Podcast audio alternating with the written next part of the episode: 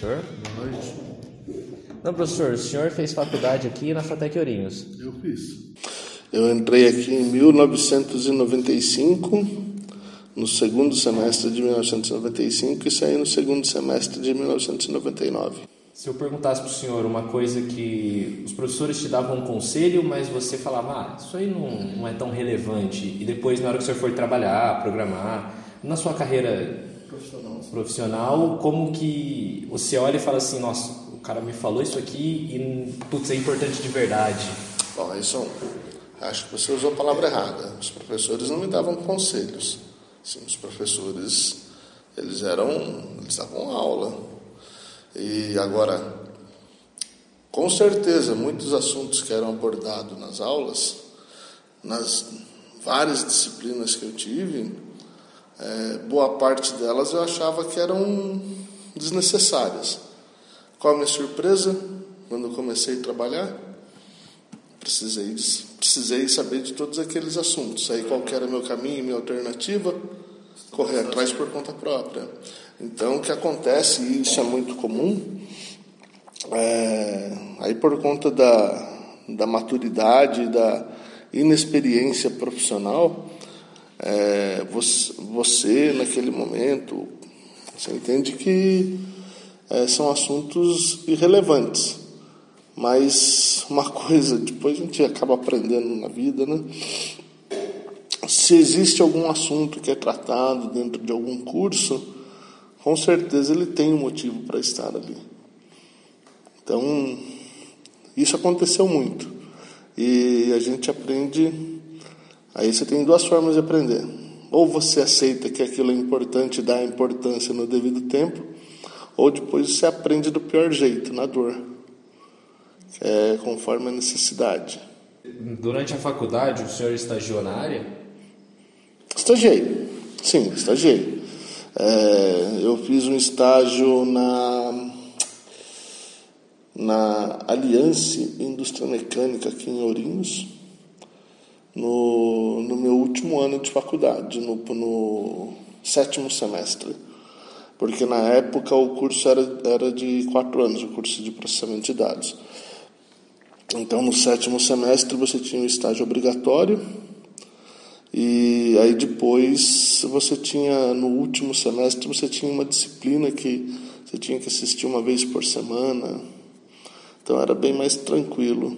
Mas eu fiz o estágio obrigatório, sim. O seu estágio foi relevante ou não? Foi bem assim, formatava um computador ou outro e fazia. Não, não, não. Meu estágio, meu estágio foi importante. É não especificamente na área de programação, mas na computação. Mas o meu estágio foi importante, sim.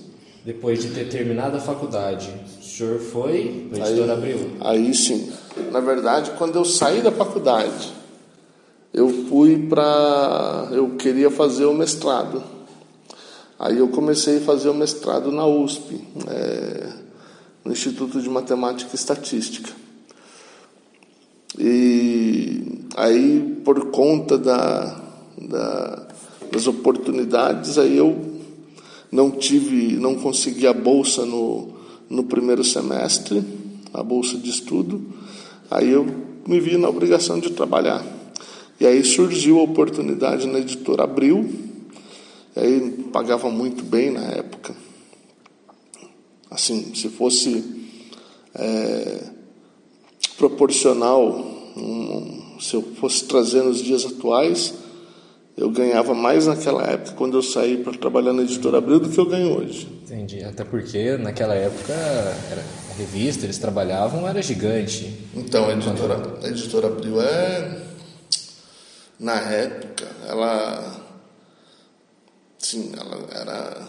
Por exemplo, você tinha importantes. Você tinha a revista Veja, você tinha Placar, você tinha várias outras, várias outras é, edições que eram muito importantes. Por exemplo, a, os quadrinhos da Disney eram todos da editora Abril. Então, mas eu fui trabalhar num projeto que era é, muito ousado da editora Abril, porque a época a editora Abril ela tinha se separado da, da UOL. porque a UOL ela, ela surgiu da, da sociedade entre a Folha de São Paulo e o Grupo Abril. A editora Abril, acho que em 1998, ela saiu, ela saiu da sociedade. Aí ela foi, ela, ela investiu na própria solução de internet dela. E uma das, uma das, das investidas dela foi num projeto chamado Idealize. E, e nesse projeto, para você ter ideia, tudo, sobre tudo que, que a gente trata hoje na internet, naquela época a gente já, já tentava de alguma forma fazer. É, na época, para você ter ideia, a gente não, é, o Google não era o mecanismo de busca mais importante. O mecanismo de busca mais importante era o Alta Vista. É, então tinha muitas lacunas dentro da internet, que hoje o Google cobriu tudo, que na época tinha outras empresas é, que se a gente fosse pensar com os olhos de hoje seriam é, grandes startups tinham muitas lacunas por exemplo a gente já pensava em, em streaming de vídeo na época a gente já pensava em, em mídias segmentadas a gente já pensava seriamente em em ferramentas de chat, mas não os, os chats como o chat da UOL, que era uma bagunça, não. Chats, ferramentas de chat parecidas com, com os aplicativos de mensagem que a gente nem pensava em celular ainda, é, em smartphones, mas a gente já pensava em aplicativos efici é, em aplicações eficientes de trocas de mensagem. Então, muitas coisas ali a gente, eu tive contato com esse mundo da internet graças à editora Abril.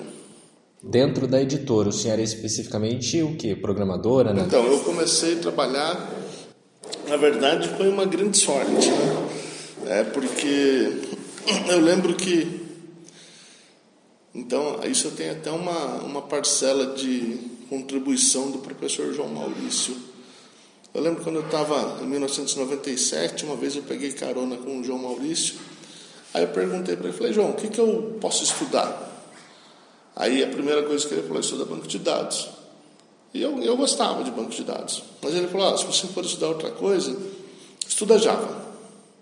Que é uma linguagem nova que está surgindo aí e tal. Então vale a pena você investir. Eu comecei, comecei a estudar um pouco, mas na, assim, de forma muito superficial. E, e na época uh, que eu fui contratado pela editora Abril, eles, eles queriam programadores em Java. E, e para minha sorte, caiu um, teve um, um teste lá, é, uma, um teste para que fazia parte do processo seletivo e que era só Java. Java e caiu um pouco de banco de dados e um pouco de, de scripts. E eram os assuntos que eu gostava. E aí, para minha sorte, eu fui muito bem e acabei sendo contratado. Então, foi, foi um pouco de sorte. Depois do, da editora Abril, o senhor foi direto para o Itaú? Eu fui trabalhar direto no Banco Itaú. Então, na editora Abril, eu trabalhava como desenvolvedor, como desenvolvedor de aplicações web. Aí eu comecei a entrar um pouco no mundo de banco de dados. E aí esse projeto da Idealize começou a decair dentro da editora Abril, tinha é, algumas tiveram alguns problemas internos lá dentro, que aí estava fora do, do meu alcance. Aí eu falei, bom, deixa eu. E eu já estava me embrenhando ali na área de banco de dados. E aí tinha um colega meu que sempre me ajudou, que entrou junto comigo na editora Abril. Aí ele sempre me incentivou. Aí eu, aí eu comecei a gostar. Aí acabei indo para a área de banco de dados, aí teve uma reviravolta lá que eles praticamente acabaram com o projeto de Alais.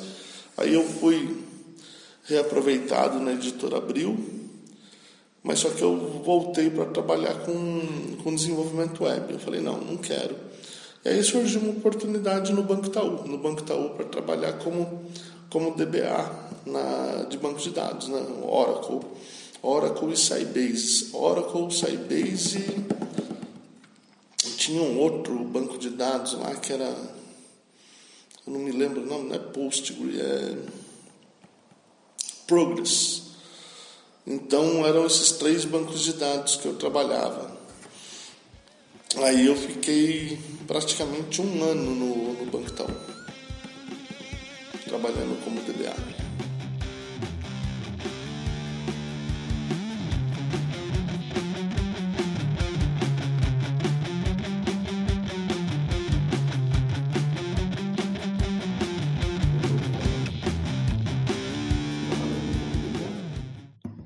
Depois do Banco Itaú, o senhor foi para Angola. Isso. Como é que como é que se dá isso? Tipo, do nada o senhor está lá em São Paulo trabalhando e fala assim, vou para Angola. Realmente foi do nada.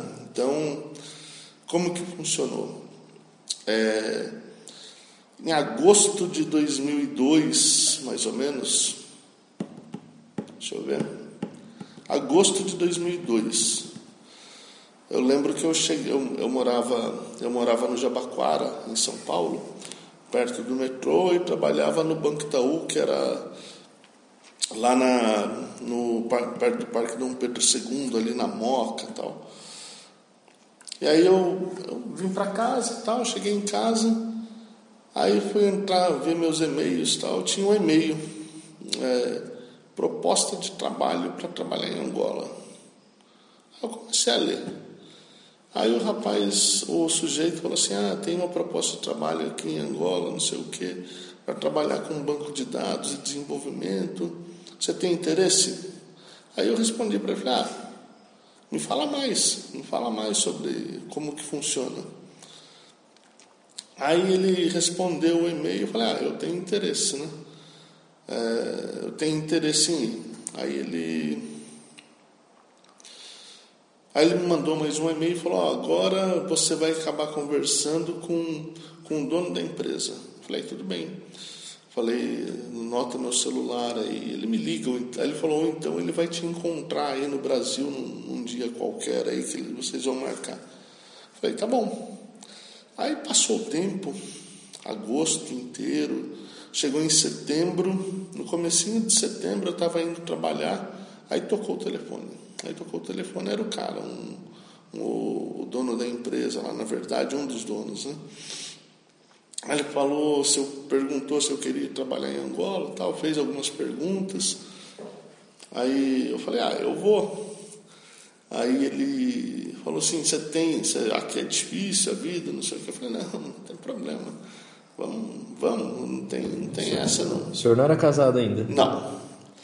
Aí ele ele falou assim: ah, então vamos fazer o seguinte, é, eu vou te passar o, eu vou passar o seu contato para para agência de, de viagens que a gente contrata e eles vão pedir para você toda a documentação para vir. Então, logo em uma semana assim, eles devem eles devem te procurar. Ele falou: enquanto isso, eu já providencio o passaporte. Eu falei: ah, tá bom.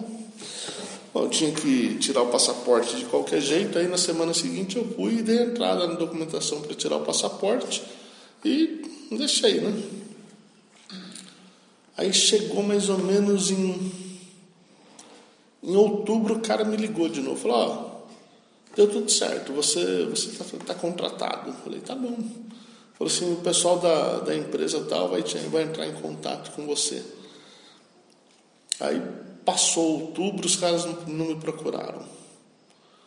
Passou metade de novembro, os caras não me procuraram.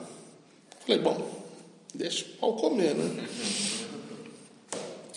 Aí chegou em novembro, o cara me procurou, falou, você tem essa lista de documentos aqui, você precisa me entregar elas até daqui, daqui uma semana. falei, tá bom. Falei, não vai dar tempo. Ele falou, não, se não der em uma semana, você pode ir entregando com o tempo. Falei, já entendi como funciona, né? Aí beleza, aí comecei a providenciar a documentação e tal. E aí nisso foi, foi praticamente uns 15 dias. Aí chegou em dezembro, dezembro de 2002, Aí o cara falou assim: tá tudo certo, já trouxe toda a documentação, tudo. Já deu uma entrada na, na no consulado para você ter o visto. Ele falou: então é só você esperar a passagem. Eu falei assim: caramba, né, bicho? Tá bom. Aí eu cheguei lá no banco, falei assim, faltando uma semana para o Natal, falei, eu continuei trabalhando, aí faltando uma semana para o Natal, cheguei para o meu chefe, falei, ó, eu vou sair. Aí ele falou, ah, mas por quê? Eu expliquei, falei, não, tudo bem, pode ir, não tem problema tal. Aí saí, aí já era, faltava uma semana para o Natal. Aí eu vim para Piraju, minha, minha mãe morava em Piraju, minha noiva morava em Piraju. Aí eu passei o Natal em Piraju. Aí entre o Natal e Ano Novo, não, um pouquinho antes do Natal, uns três, uns dois dias antes, chegou que era na época o Vaspex, era uma, que, uma correspondência tipo Sedex 10. Chegou um Vaspex para mim com, com a passagem. Aí eu olhei assim e falei, puta merda, fudeu, eu vou de verdade, né? Aí eu falei para minha mãe, falei, ah mãe, eu vou mesmo. Ela, mas você vai? Eu falei, vou mãe. Aí ela falou assim, então, então tá bom. Falei para minha noiva e tal. Ela não ficou muito feliz, mas também na época não tinha problema. Eu, aí eu fui, chegou, eu fui para lá dia dia 2 de janeiro de 2003 eu viajei. Dia 2 de janeiro de 2003, cheguei no dia 3 de janeiro de 2003. E aí foi uma aventura. Lá, lá foi uma aventura porque é, Assim, você tinha uma expectativa de que, de que era ruim, mas não uma expectativa de que fosse tão ruim. Quando você vai para um outro país, você tem que aceitar a condição de que você é estrangeiro e você tem que aceitar a vida como ela é. Ah, não adianta você ir com. É, ah, pô, no Brasil é melhor. Claro que é melhor. Lá você aprende, por exemplo, era tão ruim, tão ruim, tão ruim, que você passava a dar valor até naquelas pequenas coisas que você não, não nem se dava conta de que eram boas. As coisas do dia a dia. Por exemplo, eu sou fumante. Eu me lembro que é, eu fui, eu fui, olha só, eu, um detalhe, né? Eu não conversei nenhuma vez pessoalmente com nenhum dos contratantes. Eu não conhecia o contratante. Então eu cheguei lá só com o meu passaporte, com a minha bagagem de mão, que eu levei uma bolsa que tinha bagagem para, se fosse a sério mesmo, para uns 15 dias. E eu levei acho que uns 800 dólares no bolso, porque eu falei assim: bom, eu já tenho passagem de volta, qualquer coisa eu volto para trás. Né? Mas, cara, é, era. Pra você ter ideia, você imagina que é, que é ruim.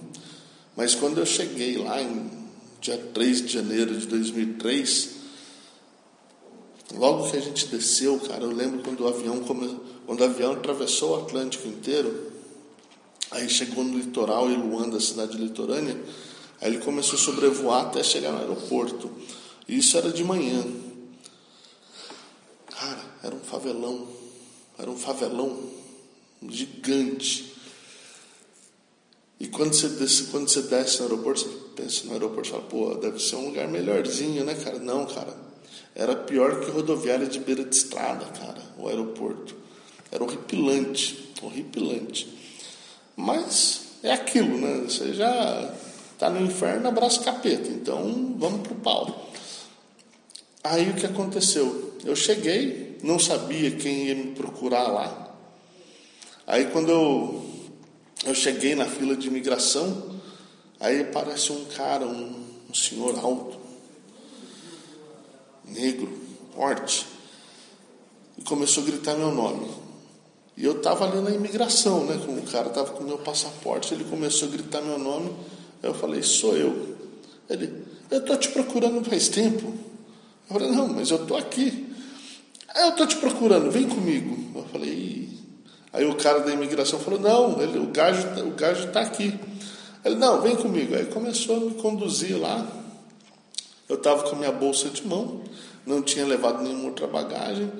Aí, cara, foi passando por tudo quanto é lugar. Aí, quando você está na, na sala de, de no, na saída, no hall, no hall do aeroporto, aí tinha lá duas opções, né? tinha dois, dois corredores. Um que você tinha alguma coisa a declarar e outra nada a declarar. O nada a declarar você tinha revista, né? O pessoal, o pessoal da alfândega fazia revista. E o a declarar não tinha ninguém. Aí eu fui seguindo esse sujeito e ele fez eu ir pro, pro a declarar, né? Ou seja, se eu tinha alguma coisa a declarar, eu tinha que parar ali, né? Aí eu chegou, falou assim, vem comigo, vem comigo. Eu falei, caramba, né, bicho? Aí o, o, o, guarda, o cara da alfândega falou, não, ele tem, estar aqui a declarar. Não, não, tá comigo, tá comigo. Rapaz, aí passei. Aí quando abriu a porta lá, que, você estava no... Aí que você entra na África, em Angola, né? Você entrou em Luanda ali. Cara, quente pra caramba. Não tão quente quanto Ourinhos ou Presidente Prudente, mas era quente.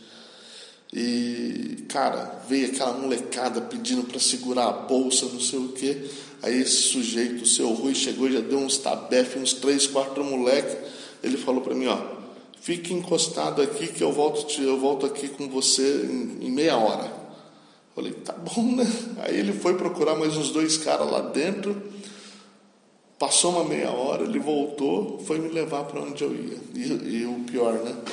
Dia 3 de janeiro de 2002 era um sábado. Ou seja, eu ia ficar, eu fiquei sábado e domingo sozinho numa casa, num condomínio fechado. Tinham três moradores nesse condomínio. Eu não tinha telefone, não tinha porcaria nenhuma, não tinha como entrar em contato com a minha família. Então foi assim, o primeiro dia foi, foi infernal. Porque a única coisa que tinha, tinha comida dentro da casa. Tinha comida, tinha televisão tal, mas, cara, foi infernal, porque não tinha ninguém no condomínio. Não dava para sair andando pela cidade, porque, cara, era um inferno. E Aí o negócio foi, né? Então, no primeiro dia, depois de uma hora que eu cheguei em casa, tomei banho, deu vontade, deu, deu vontade de voltar. Mas depois disso, não. Chegou na segunda-feira, começou o trabalho, a coisa flui. E é só você aceitar a condição de que você é o visitante. Aí fica tranquilo. E lá tinha um TI maduro ou o senhor teve que não, chegar e colocar, nada, não, sair do zero e falar, bom, tem que trazer meu conhecimento nada. e implantar tudo não tinha aqui? Nada. Eu fui contratado por isso. Então, o que que tinha? É, tinha um... Eu cheguei alguns meses depois do término da, da, da guerrilha, em que a, em que a UNITA ela, ela desistiu da guerrilha e o, e o MPLA dominou politicamente o negócio. Acabou a, a briga ali dentro. Né?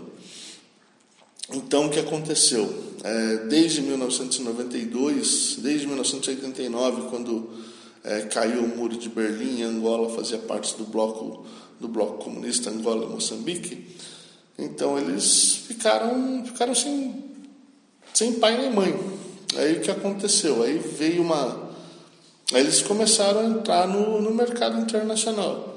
Aí eles contrataram uma equipe de, de brasileiros que trabalhavam no SERPRO para implantar um sistema similar ao CIAF, que foi a equipe do Pedro Parente que montou no Brasil aqui em 1986. Começou, eles terminaram em 1990. Era o, o Pedro Parente e quem começou isso foi o Adilson Funaro. Aí eles montaram um sistema aqui no Brasil, o CIAF, que é na verdade uma, uma, um sistema em que ele controla o orçamento, o orçamento público, ou seja, você não consegue é, emitir mais ordens de pagamento do que ordens de empenho, então é uma espécie de, de controle. E, e o Brasil é, é o SERPRO, é, é referência no mundo inteiro com relação a isso.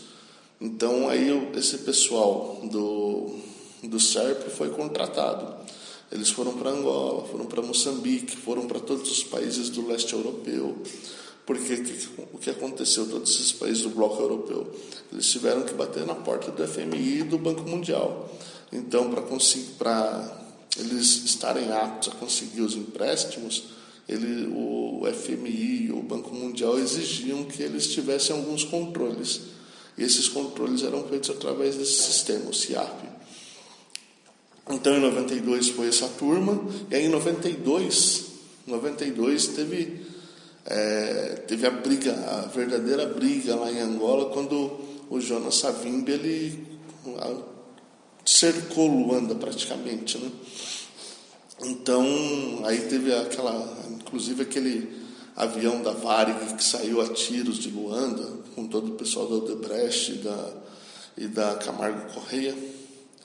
Então, isso foi em 92. E de 92 até 2002, é, o que aconteceu? Essa equipe do SERP foi praticamente toda embora, mas ficou um cara. Esse cara ele ficou lá para manter tudo funcionando. E esse cara foi o cara que me contratou lá. É, então, o, o, que ele tinha feito em 1992 era tudo em Clipper. Porque, dada ali as dimensões do que tinha em Angola, que é um país de 10 milhões de ou melhor, estimava-se que tinham 10 milhões de habitantes, então é um país relativamente pequeno de população. Então, um sistema em Clipper resolvia o problema em 1992. Só que as exigências computacionais evoluíram e aí ele foi, esse cara propôs um projeto é, de evolução tecnológica em 2003. Ele ganhou e aí eu fui nessa. É, então eu fui é, responsável assim, na, na época pela pela arquitetura da solução. Então eu trabalhei pouco com o desenvolvimento em si, mas eu trabalhei mais com, com a arquitetura da solução. É, boa parte do que da tecnologia que eles usavam lá, eu que dei treinamento para algumas pessoas, para algumas pessoas chaves. É, aí depois de mim, aí depois de mim foram outros colegas, né? Aqui da Fatec de Ourinhos foram que eu chamei foram dois, três, três. Foram o Emerson Bareia, o Tocha, o, o Igor Dias Costa e o Léo Léo Pateta, apelido dele, eu não lembro o nome, Léo Léo Alves. Então eram todos meus colegas, aí começou a ter necessidade lá e eu fui chamando esses meus colegas, né? Pode falar. O Galego não foi Galego, o Tocha chamou ele.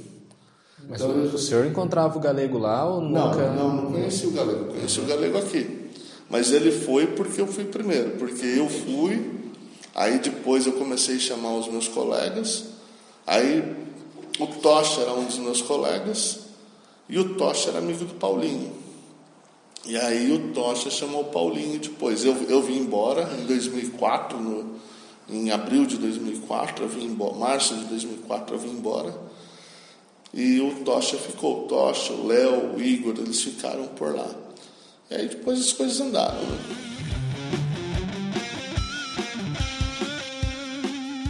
Depois que o senhor veio, voltou para São Paulo, o senhor foi trabalhar na empresa chamada Logic. Logic. Então, eu trabalhei na Logic, mas foi um, um, período, de, um período curto. Então, quando eu voltei, é, eu voltei em no começo de março. Eu me casei no dia 20 de março. O senhor voltou e já casou? Já me casei. Eu voltei, casei no dia 20 de março. Aí eu fiquei um mês de perambulando. E aí em junho eu comecei a procurar, procurar trabalho. Aí eu comecei a trabalhar num projeto da, da Vivo, Aí comecei a trabalhar num projeto da Vivo, deu três meses, eu não me adaptei direito. Aí apareceu esse projeto, na, um projeto numa, é, na Policentro, que era uma empresa fornecedora do Serpro em Brasília. Aí eu acabei trabalhando no, na prefeitura de Campo Limpo, não, Campo... Eu não lembro o nome da cidade. E era um projeto similar ao, ao CIAF, né? Aí depois disso, aí sim, aí eu fui para a loja que fiquei um tempinho. E aí saí da loja que no comecinho de 2005, logo após minhas filhas nascerem. Então, na Logic foi um período muito curto, na Logic, na, na Vivo e nessa prefe... na, um trabalho com a Policentro. E nesse período também trabalhei um pouquinho na, fiz um, proje... um pequeno projeto na Varig, tá? Mas aí tem coisas que eram muito curtas, eu nem, nem atualizava no currículo. O senhor passou três anos trabalhando na Claro, especialista. Mais tempo. Eu trabalhei em 2005, 2006, 2007 e 2008.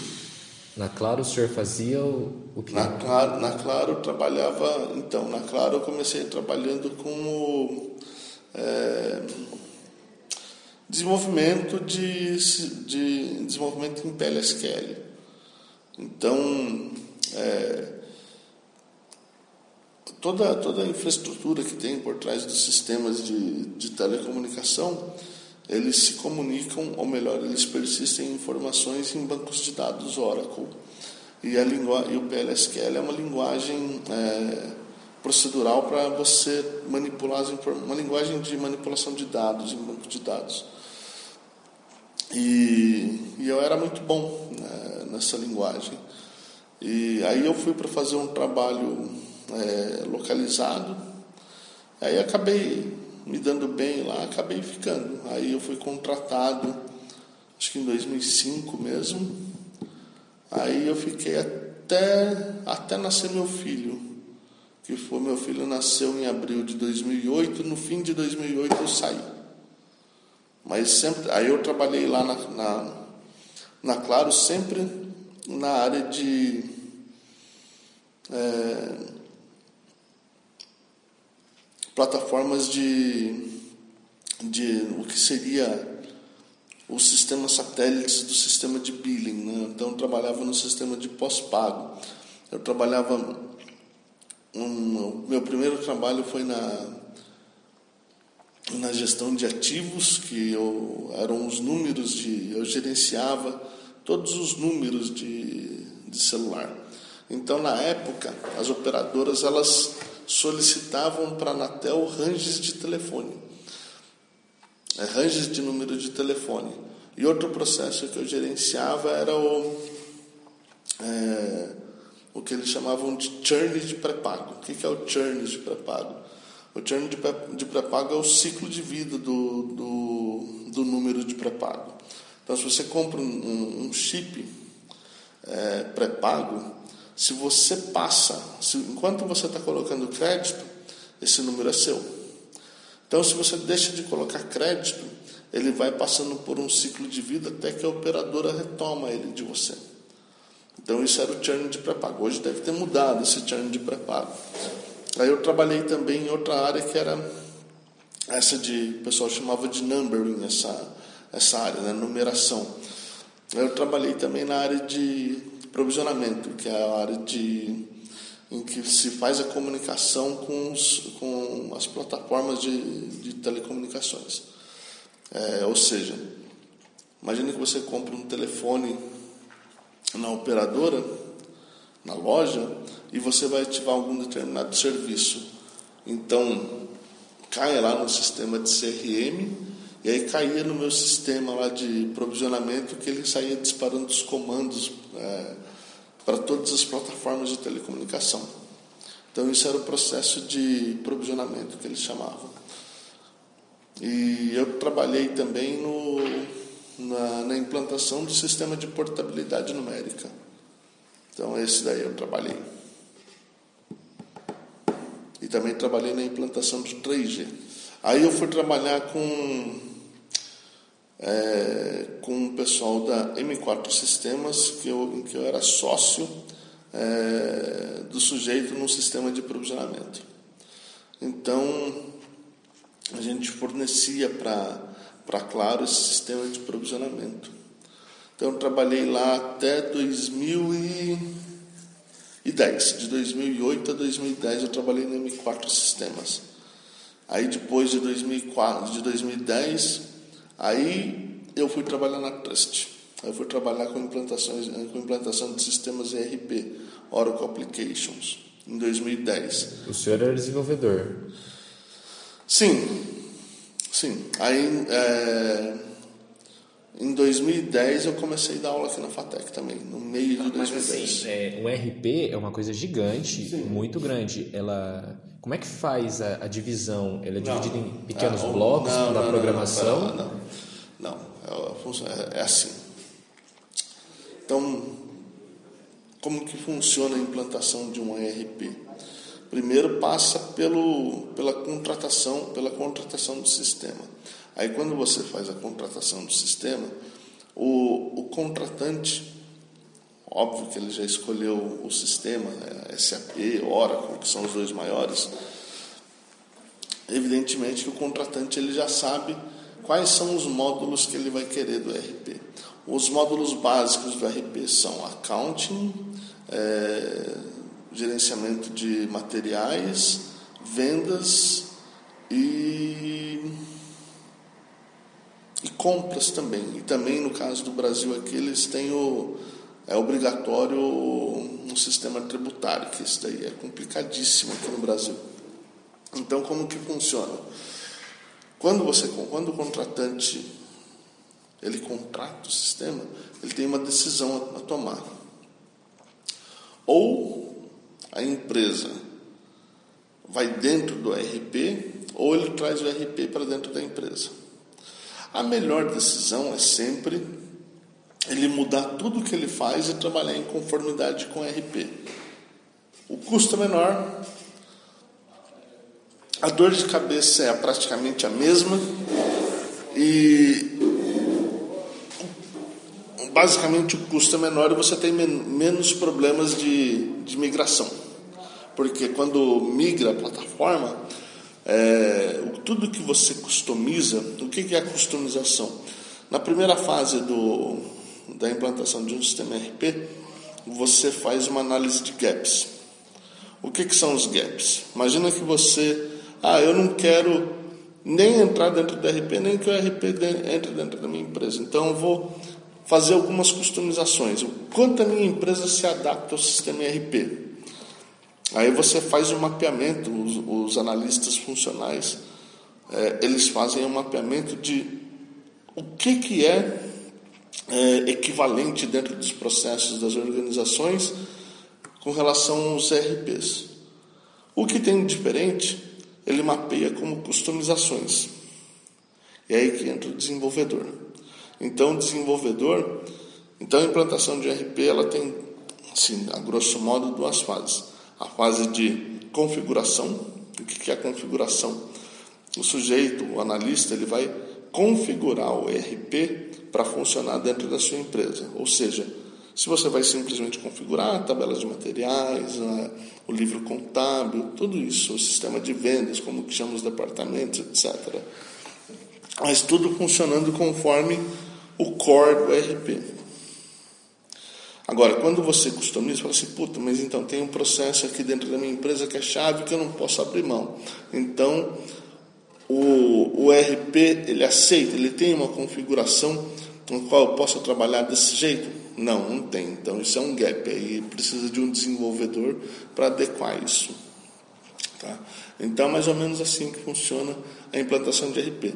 RP é um negócio gigantesco. Tá? Então, é muito, muito, muito trabalho não menos de, de um ano de implantação, não menos que um ano de implantação. É, o senhor trabalhava lá e fazia FATEC, dava aula aqui? Eu dava aula na FATEC às sextas-feiras e sábados. Então, eu passei um ano, não, seis meses. Eu passei seis meses. Nessa época, eu estava trabalhando num projeto de implantação do ERP na, no Ceará. Então eu viajava todo domingo à noite para Fortaleza. Aí saía de lá toda quinta-feira à noite. Não, melhor, saía sábado, sexta-feira, depois do almoço. Pegava o voo, vinha para São Paulo. Não, era de manhã.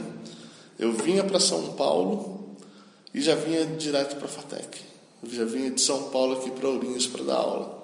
Aí eu dava aula sexta-feira à noite e sábado à tarde. Ou seja, na época, eu praticamente pagava para dar aula. E depois o senhor foi trabalhar na CPCom? Aí na CPCom eu saí da. Aí por conta do, da minha opção de continuar dando aula, aí eu entrei na CPCom para ser diretor da, da área de tecnologia. Eu tinha um pouco mais de flexibilidade de horário, e aí eu continuava vindo às sextas e sábados para cá. E então eu trabalhava de segunda até sexta-feira, na hora do, do almoço, e eu vinha para cá. Quando o senhor era o diretor, que critérios que usava para fazer uma contratação, por exemplo? Ou jogava tudo na mão da RH e falava não, boa sorte? Não, não, não, não. Assim, quando era algum, algum cargo-chave, eu mesmo contratava. Agora, é, eu sempre, na minha época, o meu orçamento, é, eu sempre contratava praticamente recém-formados. E a maioria dos que eu contratei, assim, quando o negócio começou a dar certo, eram com ex-alunos aqui da FATEC, com alunos meus tal.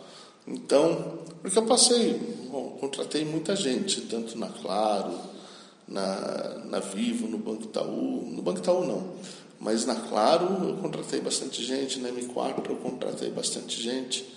E cara, aí você tem, tem uma diferença, tá? Aí é o seguinte. Então se a gente for. Tem muito a ver o, aonde o cara se forma. Por exemplo, é, todas as vezes que eu contratei gente que se formava na, nas escolas não públicas, nas faculdades não públicas, eu sempre tive dor de cabeça. Da vez que eu contratei os caras que eram da FATEC, não só da FATEC Ourinhos, contratei da FATEC Ourinhos, FATEC São Caetano, FATEC Santo Amaro, FATEC Zona Leste, contratei da FATEC Ourinhos, FATEC Carapicuíba, nunca tive problema. Então sempre tinha uma, ou melhor, para o meu nível, para o nível de exigência do que exigia ali a função, os alunos da, das FATEC sempre deram, deram conta. E, então, eu trabalhei com muita gente. É, gente formada em tudo quanto é lugar. Então tem uma diferença muito grande dos que são formados, dos que não são formados na escola pública, dos que são formados nas, escolas, nas faculdades públicas. Eu conseguia sentir essa diferença. E aí tem diferença entre as faculdades públicas e as não públicas. E algumas não públicas estão no mesmo nível das públicas. E aí dentro das públicas, aí tem uma diferença muito grande também. É, do nível de conhecimento de algumas faculdades que são muito fortes, por exemplo, o pessoal lá da, da USP de São Paulo, o pessoal da da Federal de São Carlos, da USP de São Carlos, do ITA, são caras assim, cara, é, é muito diferente. É muito diferente o, o nível. Tá? Mas é, tem cara, tem cara formado em, em FATEC que é muito bom também, assim, do mesmo nível dos caras. Quando o cara sai, está terminando ali o curso de ADS, o que, que ele podia fazer para ter um, um, diferencial enorme dentre os outros? Como assim? É, por exemplo, já chegar com uma linguagem específica e dominando bem ela? Não. Ou não tem isso? Esquece linguagem específica. Esquece linguagem específica. O sujeito ele tem que saber programar. Tem que ter, tem que ter aptidão com uma linguagem de programação? Sim, é importante que se tenha. Mas se o cara entende é, muito bem como que funcionam as linguagens de programação, como que funcionam os recursos de programação, ele programa qualquer coisa, depois é tempo de, de se habituar. Então, às vezes eu vejo, ou ouço os alunos falando, ah, mas eu tenho que aprender uma linguagem moderna. Tá. Quando eu comecei a trabalhar era Java. Quando eu comecei a trabalhar. Aí depois passou um tempo C Sharp. Aí depois passou um tempo, sei lá, é, Python. E agora, o que, que é? O que, que vai ser daqui para frente? Agora, o cara que trabalhou em Java, em C, em Python, aprender qualquer coisa. Se você se dedica a uma linguagem, se você se, ao treinamento de uma linguagem, grande erro, qual que é? Ah, eu vou fazer um curso, não que os cursos não sejam bons, os cursos da Udemy. Vou fazer um curso de, da Udemy de Python. Pô, é melhor do que eu passar três, quatro anos numa faculdade e aprender, eu vou aprender a mesma coisa. Não, você não vai. Você vai aprender uma linguagem de programação e nada mais que aquilo. Só. Aqui, numa, numa, numa faculdade, num curso superior, você não aprende só isso. Você não aprende a técnica de programar. Você aprende muito mais que isso. Você aprende os recursos necessários para você programar e para aprender outras linguagens. Então, a discussão de se tem importância ou não aprender uma linguagem, tem, mas eu, eu particularmente entendo que é, não é tão relevante quanto os alunos que estão passando por isso julgam ser. E outra, se você for correr atrás da tecnologia, do que é a tecnologia de ponta, você nunca vai acompanhar. Você nunca vai acompanhar. Impossível acompanhar. Se você pegar um gráfico de todas as linguagens de programação que foram usadas desde a invenção do computador, cara, é impossível você acompanhar todas. É impossível alguém conhecer todas. É necessidade. Depois o senhor fez mestrado. Eu fiz mestrado. Mestrado na UEL. Na, UEL, sim. Qual foi sua linha de pesquisa? Eu trabalhei mais com a minha a minha linha de pesquisa principal foi análise de sentimentos em texto, em textos curtos. Essa foi a minha linha de pesquisa. O senhor teria um, uma segunda opção, um plano B, se pudesse ter mudado? Não. Ou não? Sempre foi. não, na, na minha ideia, a minha ideia, na verdade, era trabalhar com um banco de dados. Mas aí não, o cara que trabalhava com banco de dados na UEL, na época ele já, ele já tinha o número de orientandos que ele podia ter. Aí ele me indicou para um outro professor. E aí, aí eu me dei muito bem com esse cara e não tenho nada que não me arrependo em nada do que do que aconteceu. Sim, gostei muito do meu trabalho, gostei de ter feito, muito bacana. A área é muito legal. O mestrado, ele é focado na docência. Não. Não? Como que tá? Não, o mestrado é focado em outra, é outra coisa. O mestrado, na verdade, você você é treinado, versado a, a pesquisar. Você aprende a pesquisar. Só hum. isso. Hum, Para o mercado de trabalho, MBA, mestrado ou uma pós? Mercado de trabalho?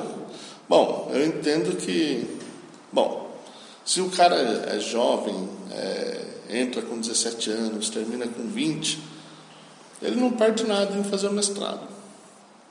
Não perde nada. Aliás, o mestrado, assim, em termos de, de conhecimento, é muito mais é, agregador do que o do que o MBA, do que uma especialização. Assim, MBA, especialização, é, é legal, é importante, mas é muito mais para você ter networking tal do que conhecimento propriamente dito. Então, o fato de você ter esse treinamento, aprender a pesquisar, o que, que o, o que significa isso? Você passa a, a ter conhecimento de uma literatura e que essa literatura ela ela te conta, ou melhor, você enxerga ali o limiar da tecnologia, o que está acontecendo na tecnologia, o que é importante que está acontecendo naquela área. Então isso é importante no mestrado, você aprende é, entender isso, você te aprende, você aprende a pesquisar, entender o estado da arte. E aí, obviamente, você aprende o que é muito importante também, é, você leva, você leva com mais seriedade a metodologia científica, aí você passa a entender que a metodo, muito, muitos dos problemas da indústria é falta de, de método, não é a falta de competência, é simplesmente a falta de método. É, a metodologia científica faz falta nesse sentido. Então, se eu puder aconselhar o cara que tem vontade de estudar, é, que tem vontade de ter um conhecimento um pouco mais avançado, vale a pena fazer o mestrado, mas o mestrado implica que você vai ter que se dedicar. Então, tipo, você não vai poder trabalhar. Agora, se você pretende ter a carreira profissional tal, vale a pena. MBA, especialização são os caminhos. O senhor dá aula há cerca de nove, vai dar uns dez anos aqui na FATEC. Eu dei aula também na Universidade Católica de Angola. O senhor deu aula quando estava em Angola? Sim. Dei aula na Universidade Católica de Angola para a primeira turma de Engenharia da Computação, lá da Universidade Católica. E aí, desde 2010, eu estou aqui, aqui em Ourinhos. E o ser coordenador do curso e ser professor tem uma grande diferença? Não. É só o trabalho. O trabalho nunca muda. É só a quantidade de trabalho nunca muda. O trabalho de coordenador, evidentemente, que não é o mesmo de você estar na sala de aula. Mas a dedicação é sempre a mesma. É como você encara o, a sua obrigação. É como você encara as suas responsabilidades. Então não muda. Eu, eu vejo que, assim, dedicação, não. Os afazeres, sim, mas dedicação, a importância do trabalho, não. Ah, se eu fosse falar alguma coisa para os alunos, aproveitar ao máximo o tempo. O tempo, o tempo, o tempo é a única coisa que a gente não tem volta. Não tem volta. Então, cara, aproveita cada segundo da sua vida e o momento em que você está na, na faculdade, aproveita o máximo possível. Se você quer se divertir, divirta-se. Se você quer estudar, estude. Mas faça, aproveite o tempo que você tem para estudar. Você nunca vai perder. Estudar, estudar é, é muito importante. Você não, não existe não existe aquela pessoa que é inteligente, que aprende as coisas do nada. Isso é mentira. O que existe, que existe sempre, o que resolve as coisas, é sempre o esforço e a dedicação. Mesmo na hora de estudar, esforço e dedicação é o que resolve a vida de todo mundo. Então, dedique-se, divirta-se e tudo que, que você se dedicar aqui para ter um bom desempenho acadêmico vai ser proveitoso na sua carreira profissional.